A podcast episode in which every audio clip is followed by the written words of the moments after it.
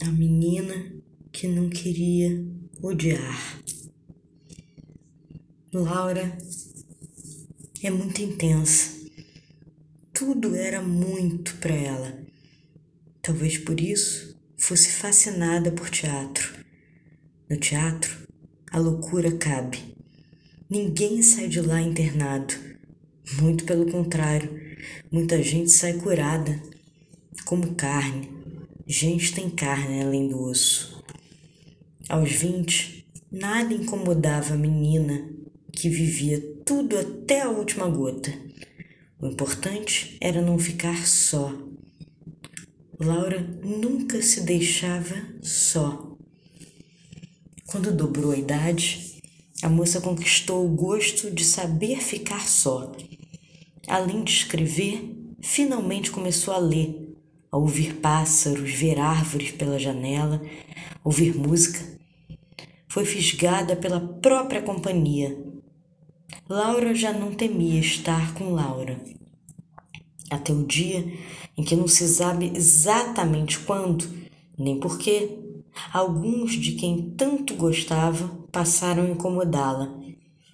Laura percebeu que não sabia dar limites e, ao invés de simplesmente falar calmamente sobre o incômodo, o deixava como pedra no sapato. O que tem dentro do sapato ninguém vê, mas a pedrinha, de tanto socar o dedo, ia fazendo furo na pele. De repente, sangue. E mais um pouco, Laura já não andava direito. Da pedrinha, Laura fez pedrona. Já não adiantava tirar o sapato, ele já furou. A moça tomou-se de ódio de quem a machucou e botou as pedrinhas no sapato e rumou com tudo para jogar a pedrona em todo mundo que a machucou. O ódio era tamanho que a cegava. Laura não via mais nada além da vontade de devolver o machucado a qualquer custo de quem lhe deu a pedrinha.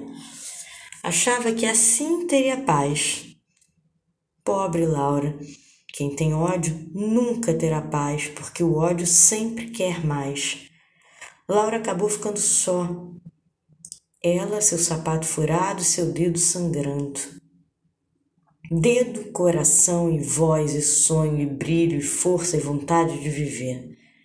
E tudo que ela queria era ter transformado aquelas pedrinhas que o outro tocou sem querer em poeira no vento. Seria mais feliz entendendo que o outro erra, porque ela erra também, porque todo mundo erra pediu ajuda médica. A medicação não impediria de brigar, nem tiraria sua intensidade de criar, mas quem sabe, dentro dela, a pedra podia ter o tamanho dela, de pedrinha, sem crescer e virar uma grande tragédia. Laura precisava de carinho, tempo, apoio para isso. Devagar, ir dando o tamanho certo para as coisas.